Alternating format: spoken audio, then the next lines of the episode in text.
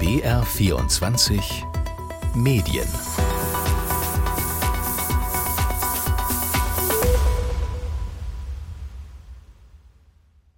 Und nun zur Corona-Krise das ARD Extra mit Christian Nitsche.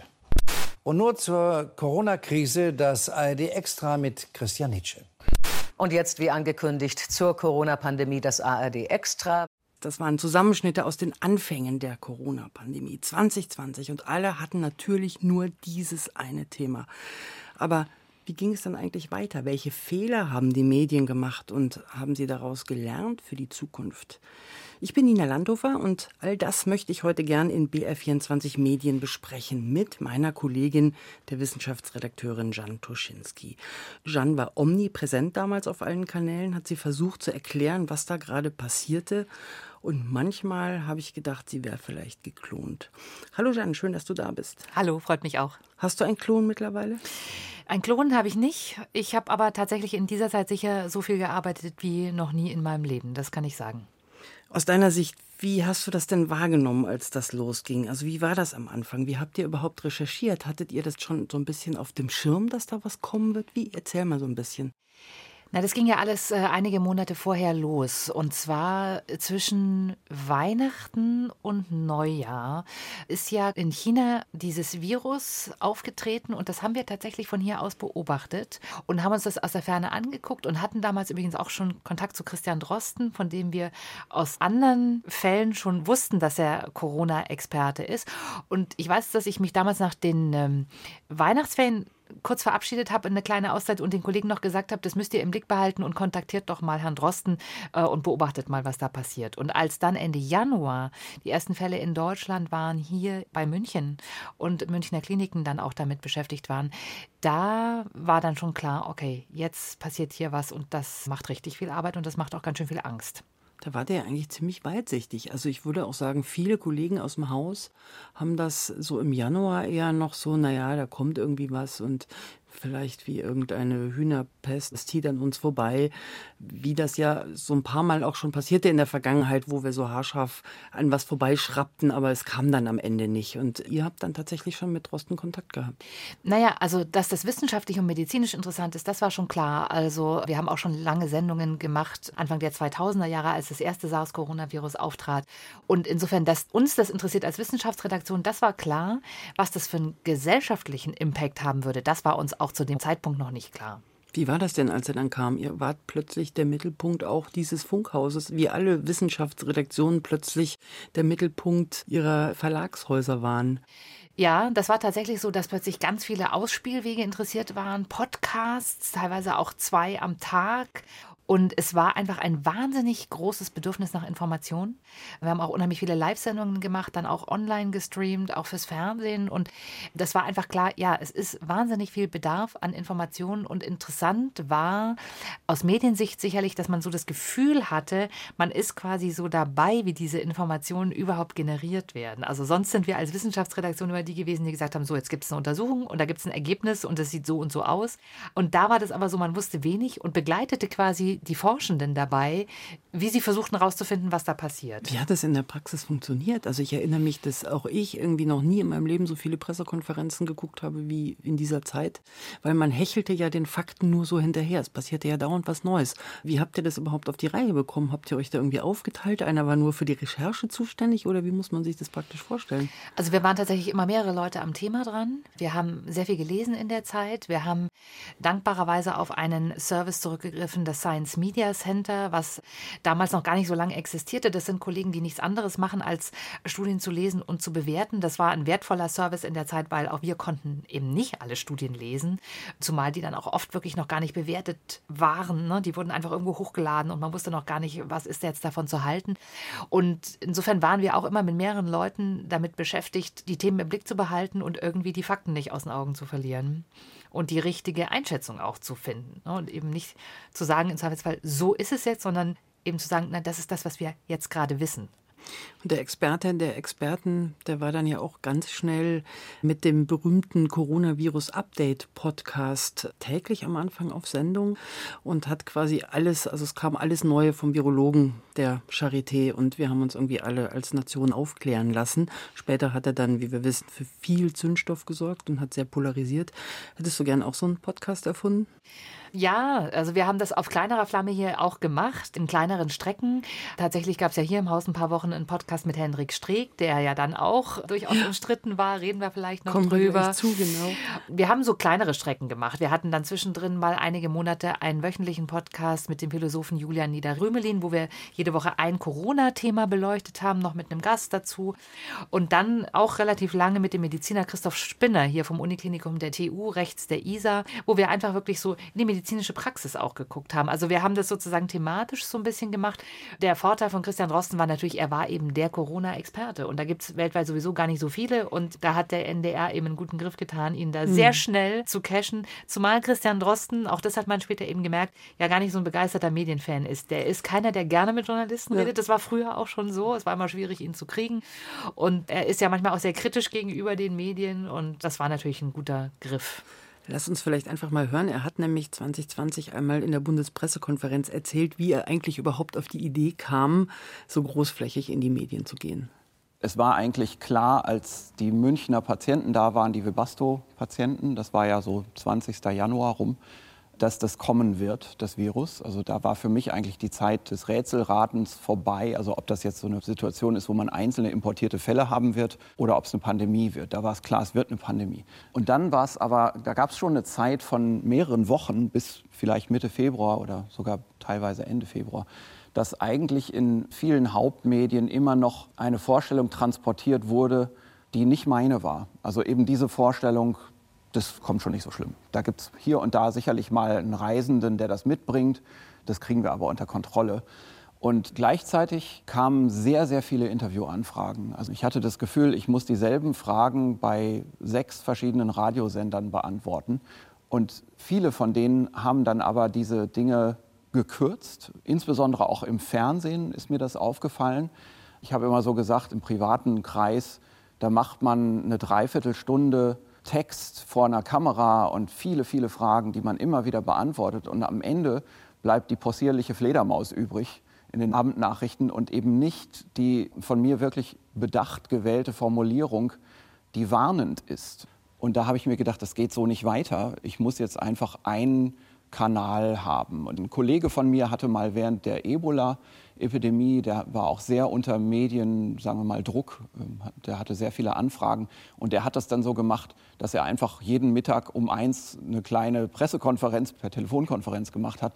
Das fand ich aber jetzt in dem Fall nicht so gut. Ich hatte darüber nachgedacht, sowas irgendwie zu machen. Und dann kam diese Anfrage vom NDR mit dem Podcast und da habe ich gedacht, ja, das ist es ja eigentlich. Das ist ungeschnitten. Da kann man nicht falsch drauf zitiert werden, aber trotzdem ist es für jeden verfügbar und es hat eben ein gewisses Sprachvolumen, nicht nur jetzt in der Verbreitung, sondern auch in der Dauer. Also man muss da eben nicht so stark schneiden, sodass man differenziert sein kann. Ja. Ja, so ganz hat das nicht hingehauen mit der Differenzierung und es hat auch nicht bei allem geholfen. Der bayerische Wirtschaftsminister Hubert Aiwanger zum Beispiel, der hat naturgemäß natürlich auch immer Kritik aus wirtschaftlicher Sicht an den Corona-Maßnahmen gehabt. Der ätzte dann 2020 so. Über die Wissenschaft muss ich mich momentan schon ein bisschen ärgern, weil die das Gegenteil von gestern sagen und am selben Tag genau das Gegenteil voneinander. John, ist das so? Das ist ein sehr interessantes Verständnis von Wissenschaft und zeigt im Grunde, dass er eben auch nicht ganz verstanden hat, wie Wissenschaft tatsächlich funktioniert. Es ist eben tatsächlich so. Und bei Corona war es ganz extrem so.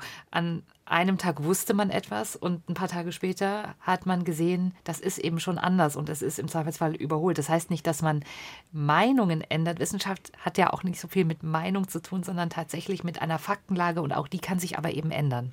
Ich will mich da mal so ein bisschen herantasten, weil da hängen, glaube ich, mehrere Probleme noch hinten dran. Du hattest ihn eben selber schon erwähnt, Herrn Streeck, der dann auch eine Studie hatte. Ganz am Anfang die Heinsberg-Studie. Was war denn da eigentlich los? Weil das ist ja dann alles irgendwie, wurde erst erst gehypt wie verrückt und es waren ja wirklich dann so diese zwei Medienstars plötzlich, wie Popstars wurden diese Wissenschaftler gefeiert, ja Herr Drosten und dann eben auch Herr Streeck. Also was passierte da eigentlich? Da sind im Prinzip zwei unterschiedliche Dinge. Das eine ist tatsächlich, man hat erstmal äh, zwei Experten mit sehr unterschiedlichen persönlichen Charaktereigenschaften und Profilen und die Medien lieben ja sowas. Zwei Gegenspieler, das war natürlich großartig. Der etwas zurückgenommene Christian Drosten und der medial sehr interessierte äh, Hendrik Streeck. Und das Problem mit der Heinsberg-Studie war zum einen die Präsentation, dass diese Studie sehr nah an die Politik rangerückt ist. Die wurde ja dann mit NRWs damaligen Ministerpräsidenten Armin Laschet präsentiert und zwar bevor die Zahlen irgendwo öffentlich einsehbar waren. Das war schon mal ganz schwierig schwieriges Vorgehen, wo man sagt, das macht man so eigentlich gar nicht. Und dann war die Studie eben auch handwerklich mit Fehlern versehen und hatte zumindest Schwächen und Ungenauigkeiten. Und da hat natürlich Hendrik Streeck mit dieser Studie wirklich einfach auch eine Flanke geboten. Und da haben sich die Medien natürlich drauf gestürzt. Ich glaube, dass es auch noch so ist, die zwei sind persönlich wirklich sehr, sehr unterschiedlich. Mhm. Und man hat einfach gemerkt, da ist eine Spannung mhm. und der eine nutzt die Medien eben sehr anders als der andere. Und insofern sind da zwei Ebenen, die ineinander gegriffen haben. Und Henrik Strick hat sich natürlich angreifbar gemacht, wobei Christian Drosten ja durchaus auch wissenschaftlich auch kritisiert worden mhm. ist. Genau, also ich glaube, in dieser Pandemie haben durchaus alle auch einfach mal ein bisschen zu kurz geschossen. Aber Heinsberg war natürlich schon sehr, sehr unglücklich. Du hattest es eben schon erwähnt, das Science Media Center, was quasi ähm, die Studien bündelt und schon mal vorab anschaut und wo ihr euch dann ein Stück weit auch am Anfang entlang gehangelt habt oder entlang hangeln konntet. Der Wissenschaftsjournalist und Geschäftsführer vom Science Media Center, Volker Stollertz, der hat mal gesagt, dass Wissenschaft und Journalismus nämlich eigentlich gar nicht so zusammenpassen. Also die Wissenschaft selber äh, erforscht und findet halt Evidenzen und diese Evidenzen sind wichtig für öffentliche und politische Entscheidungen. Insofern ist dieser journalistische Zugang über Personalisierung, dass ich also einen Helden suche oder einen Anti-Helden, der dann sozusagen das Gegenteil von dem Helden in der Aussage vertritt, das mögen journalistische sozusagen Kriterien der Auswahl sein. Die sind aber im Umgang mit wissenschaftlichen Evidenzen sozusagen problematisch, weil das natürlich nur dann Sinn macht, wenn der, der sich äußert, auch das widerspiegelt, was die Wissenschaft sozusagen weiß. Also wenn ich einfach gezielt jemanden suche, der einfach Widerspruch zu den Maßnahmen der Bundesregierung, sage ich jetzt einfach mal so, hat als Wissenschaftler, aber nicht prüfen kann, ob der überhaupt die wissenschaftliche Expertise hat, sich in dem Feld zu äußern, dann gehe ich halt in die Irre. Und normalerweise soll man ja möglichst Vielfalt der Stimmen hören, das stimmt. Aber ich würde argumentieren jetzt aus Sicht der Wissenschaft oder auch aus Sicht des Wissenschaftsjournalisten, es gibt natürlich Fragen, die sind in der Wissenschaft geklärt. Dann nützt es halt nichts, äh, wenn sie immer neue Experten aufbieten in, in dann vielleicht in extremen ja, Kreisen von irgendwelchen Verschwörungstheoretikern, Klimaleugnern oder wem auch immer. Volker Stollertz war das. Jeanne, gibt es denn da so eine richtige oder falsche Ausgewogenheit? False Balance nennt sich das als wissenschaftlicher Fachbegriff. Und das ist tatsächlich ein Problem. Ein Beispiel, an dem man das sehr gut erklären kann, ist tatsächlich das Thema Impfen, was uns ja in der Pandemie dann auch sehr, sehr viel beschäftigt hat. Es ist wissenschaftlicher Konsens, dass Impfen sinnvoll ist und dass auch die Impfungen in der Pandemie sinnvoll waren. Und dann gibt es einen sehr kleinen Teil an Menschen, die das ganz kritisch sehen. Wissenschaftlicher Konsens ist aber, Impfen ist sinnvoll. Und wenn man jetzt eine Stimme gegen die andere stellt, dann tut man medial so, als gäbe es halt die eine Haltung und es gäbe dagegen die andere Haltung. Und man suggeriert quasi so ein 50-50 ausbalanciert. Und es ist aber eben nicht ausbalanciert. Man müsste im Grunde, sage ich mal, 99 Impfbefürworter gegen einen Impfkritiker setzen. Das kann man medial nicht. Und das ist das, was man als Force Balance bezeichnet. Jetzt haben wir so ein bisschen herausgearbeitet, auch schon, wie so dieser Popstar-Kult so zustande kam und was da vielleicht auch problematisch dran war. Aber gehen wir vielleicht noch mal kurz einen Schritt zurück. Was ist denn eigentlich so der Unterschied zwischen Wissenschaft und Journalismus? Ja, also haben wir überhaupt genug erklärt, wie Wissenschaft funktioniert? Also ich glaube, auch da stecken wieder mehrere Dinge drin. Interessant fand ich übrigens auch, dass Christian Drosten in dem Ton, den wir gehört haben, von seinem Kanal spricht. Also er hat wirklich was gesucht, sagt er ja auch, wo er nicht geschnitten wird, wo er differenziert sich äußern kann. Das Problem ist natürlich das eine, dass man erklären muss, wie Wissenschaft funktioniert. Und das andere ist, es braucht aber auch für die Forschung Übersetzer. Es braucht auch im idealen Fall Wissenschaftler, die das, was erforscht wird, tatsächlich einfach erklären können und auf den Punkt erklären können. Das ist nicht die Stärke von Christian Drosten, würde ich sagen. Das ist auch nicht sein Anspruch, aber das braucht es eben auch in so einer Pandemie. Und das andere ist, dass Forschung und Wissenschaft natürlich so komplex ist, dass man es im Grunde mit der einfachen medialen Verwertung gar nicht zusammenbringt. Ja? Also wir als Journalisten, Journalistinnen, wir verkürzen immer, wir verknappen, wir brauchen irgendwie die Schärfe, die Pointe. Und das ist im Grunde entgegengesetzt zum wissenschaftlichen Arbeiten. Und deswegen braucht es aber diese Übersetzungsarbeit, die verdichtet, ohne falsch zu sein. Also verkürzen und verknappen, ohne falsch zu sein. Das ist die Herausforderung. Was tatsächlich in der Wissenschaft noch mal schwieriger ist als in anderen journalistischen Formen. Und du hast es gerade tatsächlich schon so ein bisschen erwähnt. Du hast gesagt, Rosten hat von seinem Kanal gesprochen, was natürlich eigentlich auch gar nicht stimmt, weil es ist ein öffentlich-rechtlicher Sender gewesen, auf dem er erklären durfte. Und es war ja auch gut so.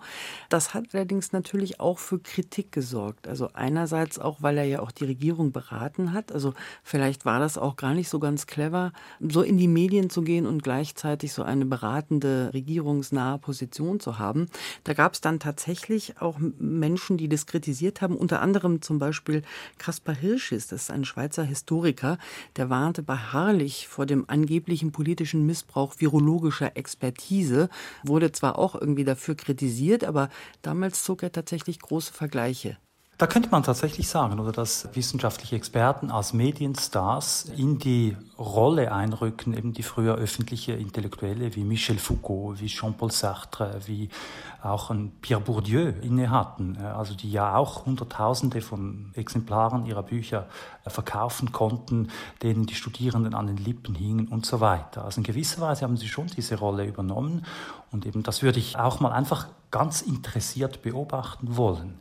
Einher geht natürlich, oder wenn eine Figur wie Drosten auch in der Regierungsberatung tätig ist, selber x hunderttausend Follower auf Twitter hat, geht tatsächlich öffentliche Macht einher. Und ich glaube, darüber braucht es eine kritisch aufgeklärte Diskussion, so wie auch Drostens Podcast im besten Sinne eine aufklärerische Funktion hat, nämlich dass Millionen von Menschen besser verstehen, wie die Wissenschaft äh, zu ihren Forschungsresultaten kommt und was für mögliche Schlüsse dann für die Politik daraus zu ziehen sind.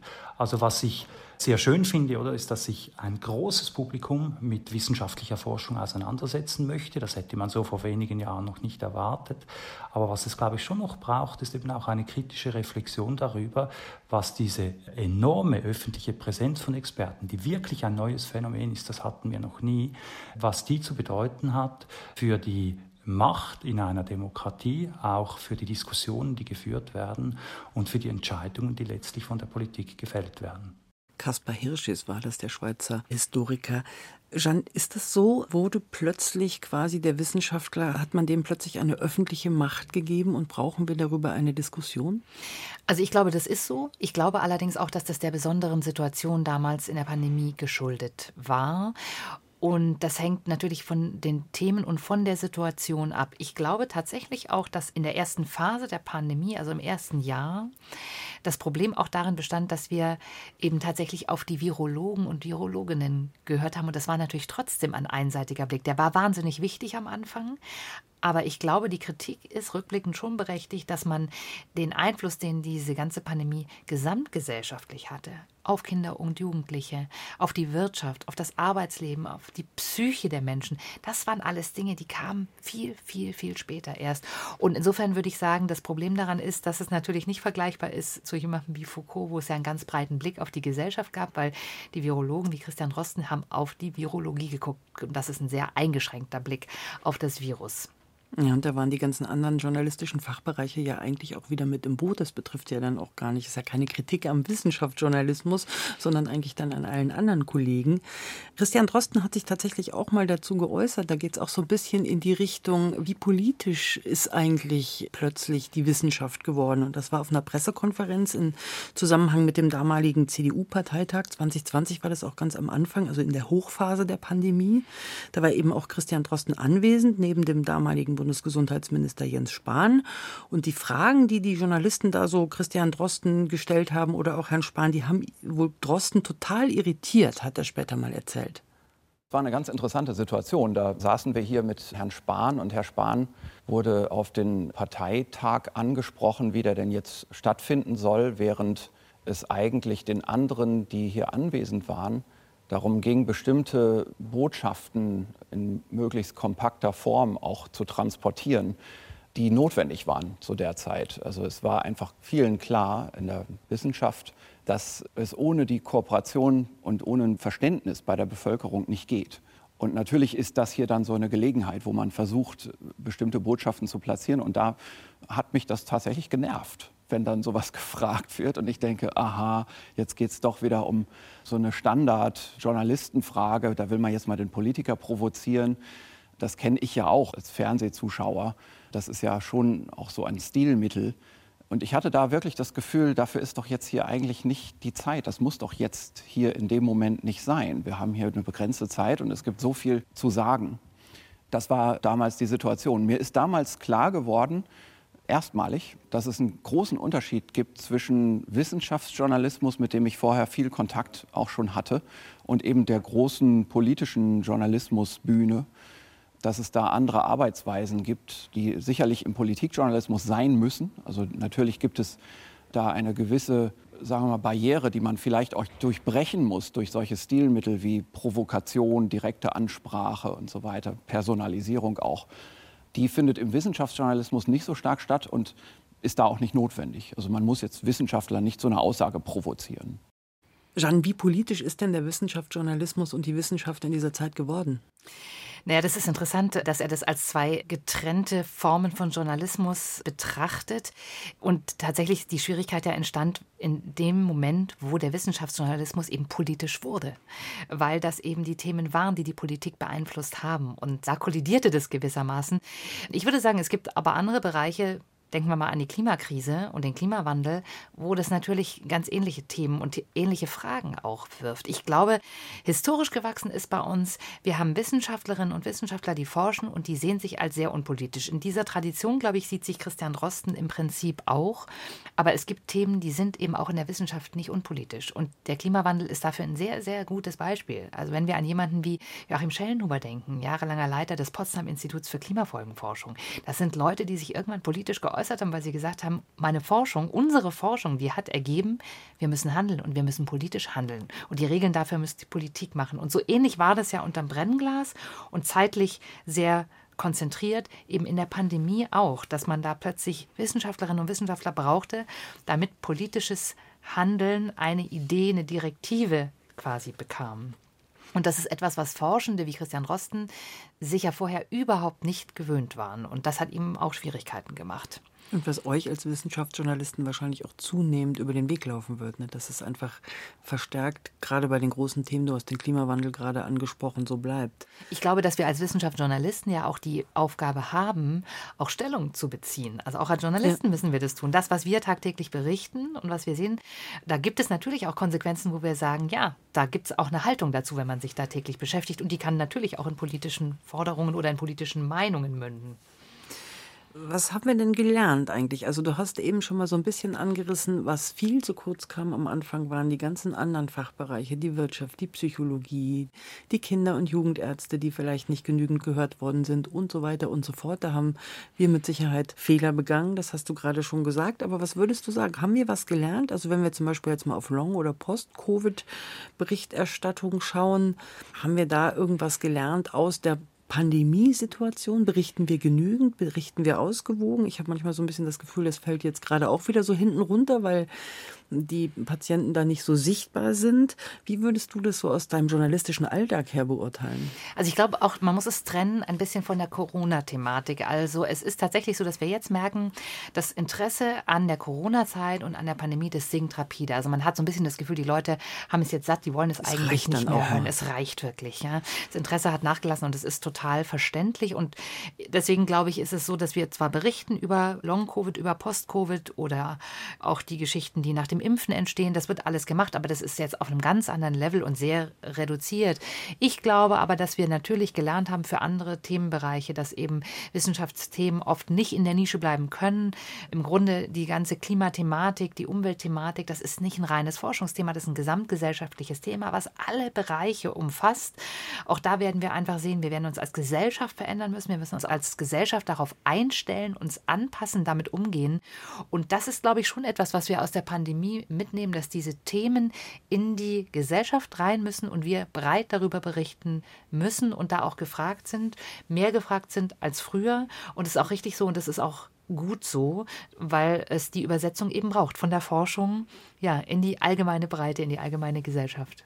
Ein Appell an alle Kollegen und an die Gesellschaft. Wunderbares Schlusswort, Jan.